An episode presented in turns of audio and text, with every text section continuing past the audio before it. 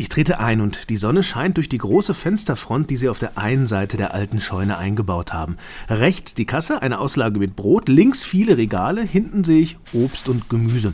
Alles da auf den ersten Blick und doch irgendwie ganz anders als in einem Supermarkt. Grüß dich, hallo. Gisela Reiterscheid aus Ginseldorf ist gerade an der Kasse. Sie hat ihren Beutel hier richtig voll gemacht. Und ich frage sie, warum sie im Dorfladen einkauft. Weil das ähm, kann ich zu Fuß erledigen, da muss ich nicht mit dem Auto irgendwo hinfahren.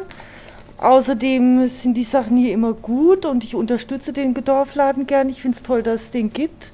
Und damit er hier bleibt, muss man auch hier einkaufen. Sie erzählt mir noch, dass sie immer auch noch einen großen Einkauf macht, anderswo, wenn sie von der Arbeit kommt, aber sie ist regelmäßig auch hier. Wir stehen mitten im Dorfladen und unterhalten uns in aller Ruhe. Wiltrud Thies kommt dazu. Sie ist eine der Dorfaktivistinnen hier in Ginseldorf. Eine von denen, die den Laden am Laufen halten. Ehrenamtlich versteht sich. Sie zeigt mir das Sortiment. Im Lädchen gibt es die Basics von Milch bis Zahnpasta, aber auch Sachen, die man sonst nicht so kriegt. Wir stehen vor einem Regal mit Kaffee. Das ist so eine Behindertenwerkstatt, die machen also Kaffeerösterei unter anderem und die beliefern uns dann auch. Also wir bemühen uns immer, ich meine, der Kaffee ist nicht regional, aber die Rösterei ist regional. Ne?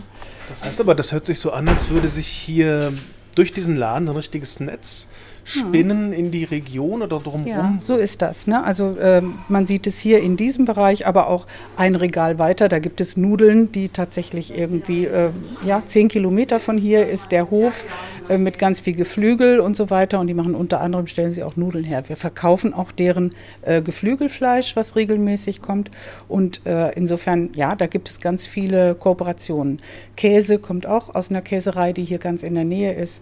Äh, so haben wir ganz viel solche regionalen Anknüpfungen. Das, was die DorfaktivistInnen hier machen, zieht Kreise, auch weil der Ort die Menschen einlädt. Vielleicht auf einen Kaffee, ein Stückchen Kuchen und dann eine Runde quatschen. Vielleicht draußen an einem der Holztische unter dem Vordach. Der Laden ist Dorfmitte, ein Treffpunkt. Das erzählt mir Rainer Kraus. Hier kommen halt ganz verschiedene Leute zusammen. Um halb vier, wenn, wenn hier der Dorfladen aufmacht, da sind die Kinder da, um sich ein Eis zu holen. Und dann kommen so nach und nach auch äh, die, ja, die Berufstätigen, die sich dann auch gerne mal hier hinsetzen und ja, einfach, wie würde Isa sagen, schnacken. Ne? ja. Der Laden hat das Dorf verändert und das war auch die Idee, als die DorfaktivistInnen hier vor 17 Jahren gestartet sind.